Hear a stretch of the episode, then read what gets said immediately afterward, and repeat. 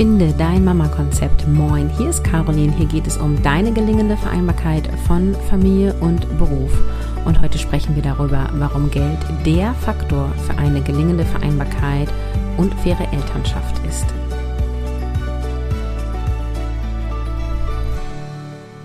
Moin und willkommen. Über Geld spricht man nicht. Doch, wir sprechen heute über Geld. Geld, Geld, Geld, Geld, Geld. Und am Anfang habe ich mal so ein paar Zahlen rausgesucht, damit wir mal schauen, ähm, wie viel Geld hat denn hier so wer zur Verfügung und ähm, wie ist denn das eigentlich alles aufgeteilt zwischen Müttern und Vätern?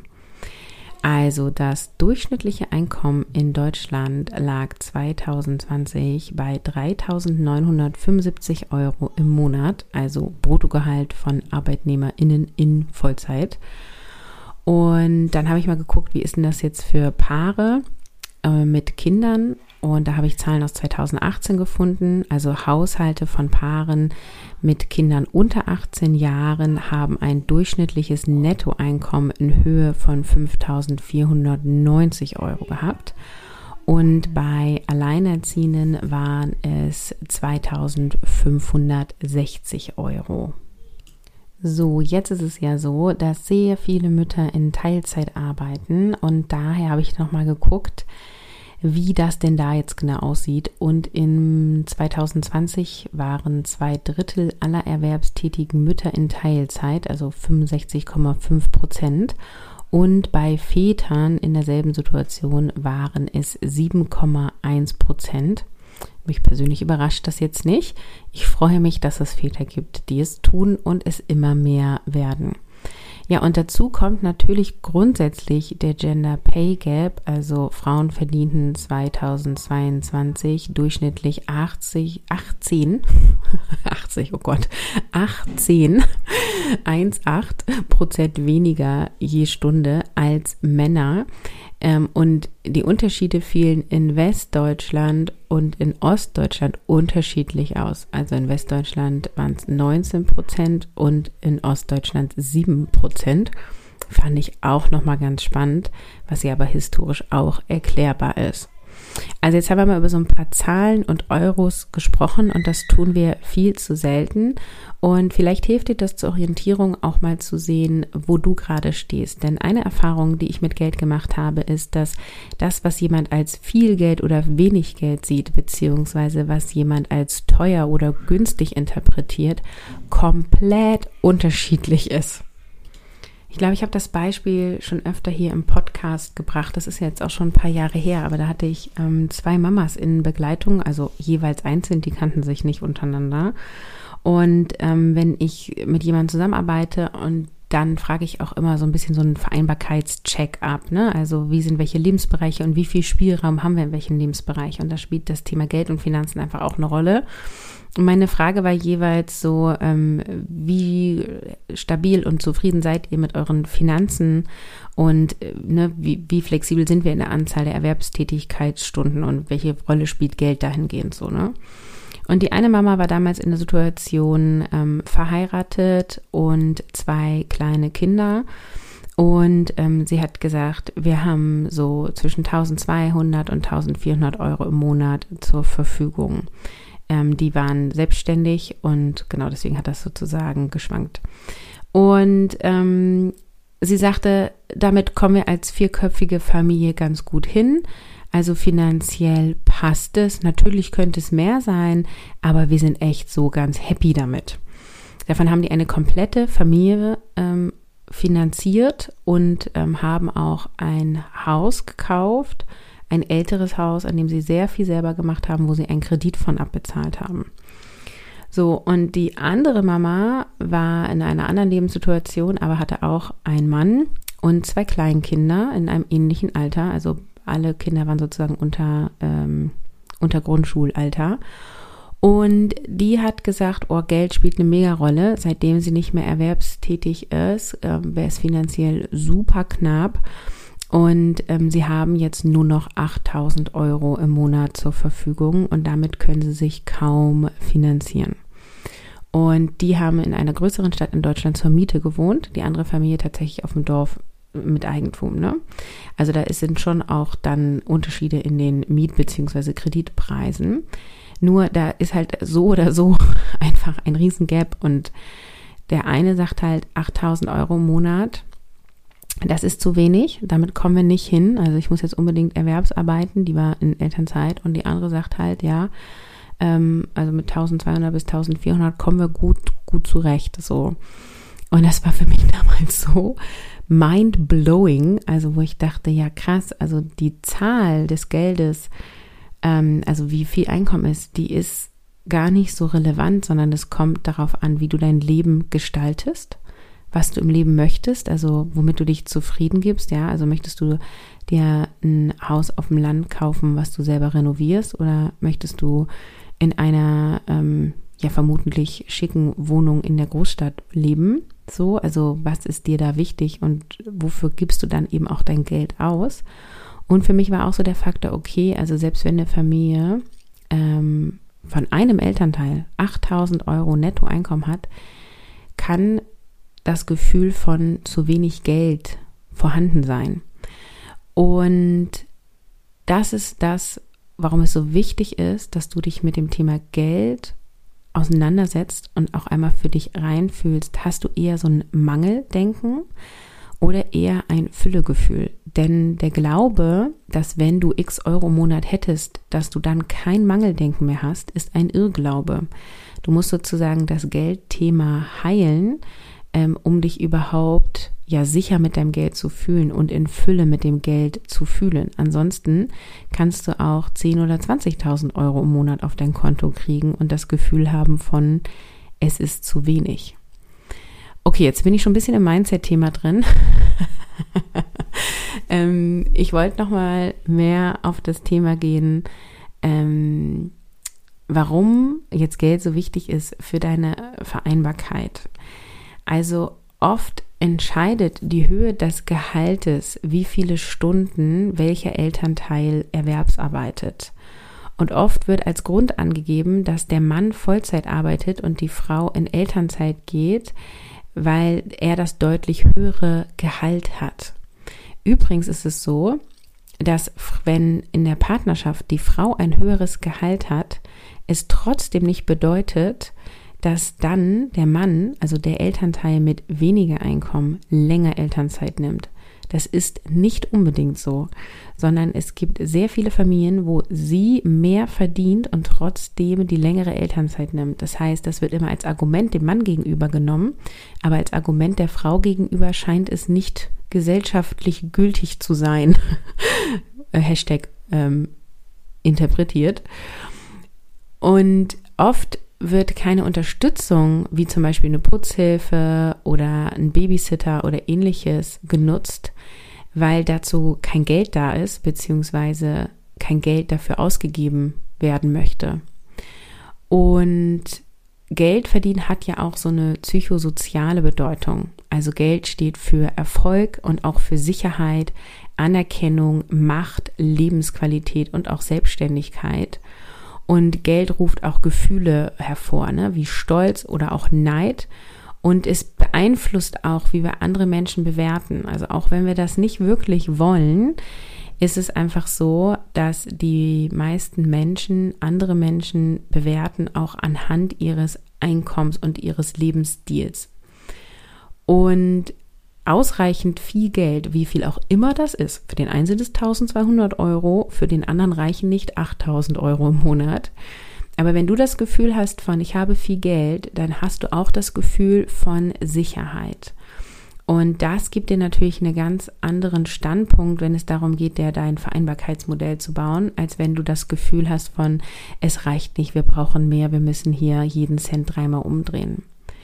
Und wer viel Geld hat oder wer ausreichend Geld hat in seiner eigenen Definition, der kann sich dann auch eben seine Zeiten besser einteilen, weil es dann eben nicht mehr wichtig ist, ob du 25 Wochenstunden oder 30 erwerbsarbeitest, weil sowieso ausreichend viel Geld da ist. Um Geld gibt es außerdem sehr oft Streit, also gerade dann, wenn nicht genug da ist. Das heißt, es gibt auch viele Ehekrisen, Partnerschaftskrisen dadurch. Und deswegen ist es auch super wichtig, dass du Geld in deinem Leben Raum gibst und Aufmerksamkeit gibst, damit du mit dir und deinem Geld und deinen Finanzen im Rein bist. Und viel Geld bedeutet immer viele Möglichkeiten. Also es ermöglicht ein Leben in Freiheit. Was meine ich damit? Wenn du mehr Geld hast, als du brauchst, wie viel auch immer du brauchst, das ist immer so schwierig, wenn wir über das Thema reden, weil es hier einfach kein allgemeingültig Gültigkeit gibt. Aber wenn du sehr viel mehr Geld hast, als du brauchst, dann hast du einfach unendlich viele Möglichkeiten, weil du dann ja ganz unabhängig davon entscheidest, wie viel du erwerbsarbeitest und ob du überhaupt erwerbsarbeitest. In diesem Podcast gibt es auch eine Episode, die heißt die eine Million Euro Frage, die werde ich in den Show Notes verlinken. Und das ist ein Gedankenspiel, das so geht, dass du dir vorstellst, äh, du bekommst jeden Monat eine Million Euro auf dein Konto. Du kannst die nicht abbestellen, die kommt immer und du brauchst nichts dafür tun. So, und dann ist halt nämlich die Frage so, wie lebst du dann? Was tust du dann? Also würdest du dann überhaupt noch Erwerbsarbeiten? Und wenn ja, bei diesem Arbeitgeber oder in der Selbstständigkeit und wie viele Stunden? Und ich kann dir empfehlen, dieses Gedankenspiel mal zu machen, weil du darüber ganz viel Erkenntnis über dich selber gewinnst. Wie gesagt, ich verlinke das in den Show Notes und dann kannst du dir die Episode einmal anhören.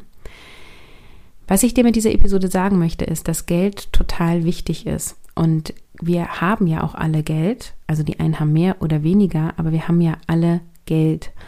Und es ist bei uns das anerkannte Tausch- und Zahlungsmittel und deswegen ist es wichtig. Ich sage nicht, Geld ist das Allerwichtigste der Welt. Ich sage auch nicht, du musst dich für Geld und gegen etwas anderes entscheiden.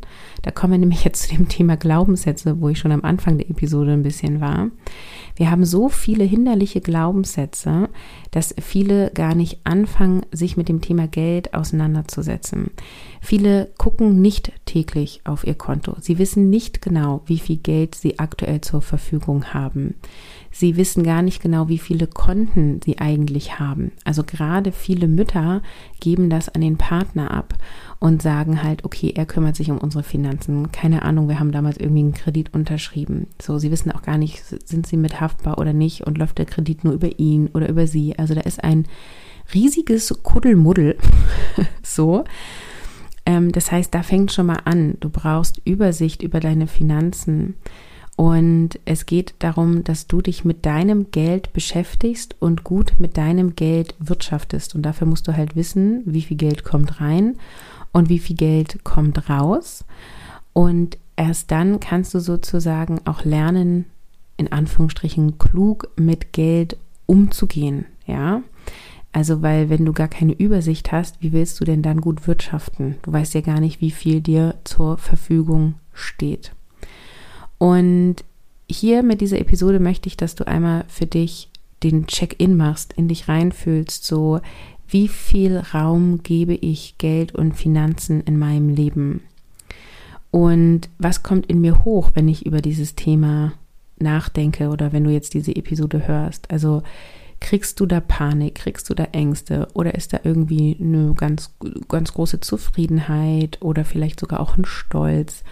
Weiß, als ich so in meinen Gehaltsverhandlungen höher gekommen bin oder durch meine Jobwechsel, dann war ich immer ganz stolz. Und dann wollte ich auch immer anderen erzählen, so, oh, ich habe so richtig äh, gut verhandelt und äh, habe jetzt mehr als vorher und so, ähm, weil ich mich darüber auch ähm, besser gewertschätzt gefühlt habe. Also ein Gehalt ist ja auch eine Form von Wertschätzung, die mir gegenüber ausgedrückt, ausgedrückt wird. Ich habe ich glaube, 2019 begonnen, mich aktiv mit dem Thema Finanzen zu beschäftigen und vor allem mit meinem Money Mindset, weil ich so krass geprägt war mit irgendwie über Geld spricht man nicht und wer viel Geld haben will, ist irgendwie ein schlechter Mensch und Geld wächst doch nicht auf Bäumen und was ich da nicht alles im Kopf hatte und habe selber mich viel weitergebildet, habe Online-Kurse dazu besucht und habe viel an meinem Money Mindset gearbeitet. Und was soll ich sagen? Wir sind heute in einer größeren finanziellen Stabilität und nahezu Freiheit, als ich das ähm, jemals für mich selber, also seitdem ich mein Geld selbst erwirtschafte, erlebt habe. Und ich habe das auch schon öfter im Podcast erwähnt, dass es bei uns auch der Game Changer war im Bereich faire Elternschaft. Und ich glaube, das ist nicht selten so, weil in dem Moment, wo beide Elternteile circa gleich viel Geld verdienen, fällt eben dieses Argument mit, naja, ich muss ja so viele Stunden Erwerbsarbeiten, damit diese Familie sich hier finanzieren kann. Dieser Faktor fällt einfach weg. Und als ich in Anstellung war, ähm, hatte ich erst deutlich weniger Gehalt als mein Mann. Dann habe ich ähm, verhandelt und neue Aufgaben übernommen und dann hatten wir fast gleich viel. Und dann habe ich den Job gewechselt und dann hatte ich mehr als mein Mann. Immer gerechnet auf Vollzeit-Erwerbstätigkeit. Und in dem Moment, wo ich mehr Geld hatte, da war auch schon das dritte Kind dann da, hatten wir plötzlich neue Spielmöglichkeiten, unser Vereinbarkeitsmodell zu bauen, weil es vorher sonst immer so war, okay, wenn mein Mann mehr Stunden erwerbsarbeitet, haben wir auch mehr Geld zur Verfügung. Und wir haben jahrelang sehr an unseren Ausgaben reduziert, um ein gutes Vereinbarkeitsmodell möglich zu machen. Also wir haben zum Beispiel stark an Urlaub äh, gespart, also wir sind weniger in Urlaub gefahren und sind sparsam in den Urlaub gefahren. Und wir fahren zum Beispiel sehr alte Autos ähm, in dem wir grundsätzlich auch wenig ähm, Haltungskosten haben und so weiter. Und haben also auf vielen kleinen Stellschrauben, auf vielen Ebenen ähm, gespart, damit wir beide möglichst wenig Stunden in Summe Erwerbsarbeiten, um viel für unsere Kinder da sein zu können. Und beim dritten Kind war es jetzt so, dass wir sozusagen mehr Zeit mit den Kindern haben konnten. Wir haben ja auch in Summe mehr Elternzeit genommen beim dritten Kind. Also mein, ich hatte ja zwölf Monate dann doch. Es gab ja so ein paar Änderungen durch den, äh, durch die Pandemie. Und dann hatte mein Mann auch nochmal zwölf Monate Elternzeit. Und das haben wir mit Elterngeld und Elterngeld Plus finanziert, aber eben auch durch das Geld, was mein Mann und ich dann sozusagen er, erwirtschaftet haben, während der anderen Elternzeit war und weil es dann eben wieder ausreichend war, um die Familie zu finanzieren. Und das wäre so nicht gegangen, wenn ich nicht mein Geldthema angegangen und geheilt hätte, beziehungsweise ich bin da auch immer noch auf dem Weg, da möchte ich ganz transparent zu dir sein, da geht noch mehr, aber es ist jetzt schon so viel gegangen. Und deswegen habe ich entschieden, dass das Thema Geld das nächste Thema ist in meinem nächsten Online-Vortrag. Also am 17. Februar 2023 spreche ich über Vereinbarkeit und Geld, Money Mindset positiv verändern. Und dort erzähle ich dir, warum eine gelingende Vereinbarkeit jede Menge mit Geld zu tun hat, wie du deine bisherigen negativen Gedanken über Geld lösen kannst, wie du neue dienliche Gedanken zu Geld entwickeln kannst und welche Geldroutinen und Kontostrukturen ich selber habe. Ich mache ja immer freitags mein Money Date und teile das auch auf Instagram. Und da bekomme ich fast jeden Freitag, immer wenn ich es poste, eine Nachfrage, was machst du denn da genau und erzähl mal und so. Und was ich da genau mache und ähm, welche Kontostruktur dahinter steckt, weil das hat eine Relevanz, ähm, das ist miteinander verbunden. Das zeige ich dir in dem Online-Vortrag ganz genau auf und das kannst du dann auch für dich übernehmen. Und wenn du dabei sein möchtest, dann melde dich an über carolinhabekost.de slash online-vortrag. Ich plane ungefähr eine Stunde Vortrag über Zoom ein und dann mache ich im Anschluss eine QA, bis alle Fragen beantwortet sind. Also je nachdem, wie viele live dabei sind und Fragen stellen, desto äh, länger wird sozusagen das Ganze. Genau, es findet statt am 17.02. Und es gibt auch eine Aufzeichnung, denn es gibt keine Uhrzeit, zu denen alle können. Die einen ähm, sind berufstätig, die anderen sind in Elternzeit und das passt dann immer nicht alles so. Also es gibt eine Aufzeichnung, die wird dir für sieben Tage zur Verfügung stehen. Ähm, also ich gucke gerade mal in den Kalender für die, die nämlich später hören. Ähm, die Aufzeichnung wird bis Samstag, den 25. Februar bis abends um 22 Uhr online sein und danach nicht mehr. Das heißt also, wenn du das jetzt hier verspätet hörst, kannst du äh, innerhalb dieser Woche dir trotzdem noch ein Ticket für den Online-Vortrag holen und dann bekommst du direkt die Aufzeichnung. Ja, Link packe ich natürlich in die Show Notes und jetzt fasse ich nochmal diese Episode zusammen warum Geld der Faktor für eine gelingende Vereinbarkeit und faire Elternschaft ist, Geld ist das Zahlungs- und Tauschmittel auf dieser Welt, zumindest aktuell noch. Ähm, wir tauschen nicht mehr Ware gegen Ware, sondern nutzen Geld.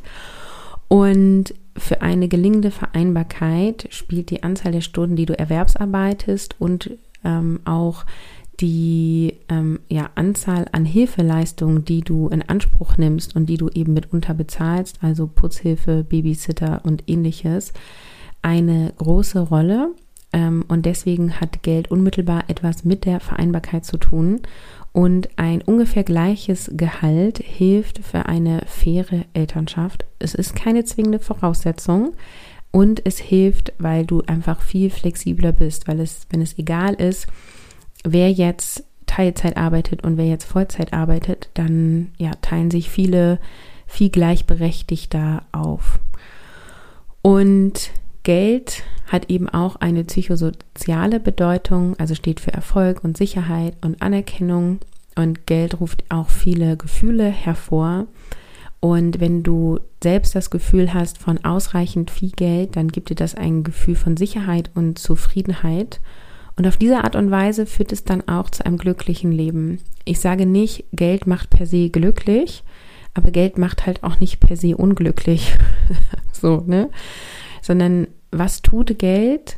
Wer Geld hat, kann sich seine Zeiten selbst einteilen. Und viel Geld bedeutet viele Möglichkeiten. Und was du dann damit machst, das liegt ja dann an dir.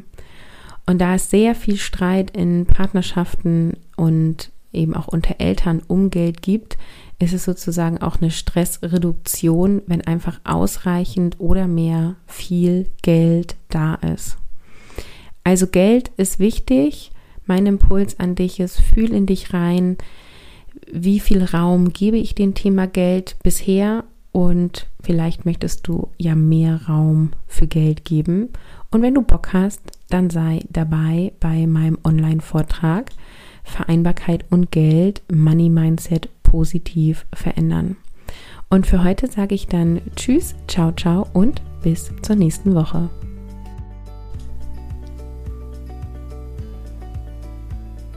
Unter carolinhabekos.de slash online-Vortrag kannst du dich für den Vortrag Vereinbarkeit und Geld Money Mindset positiv verändern am 17.02.23 anmelden. Link findest du in den Show Notes und ich freue mich auf dich.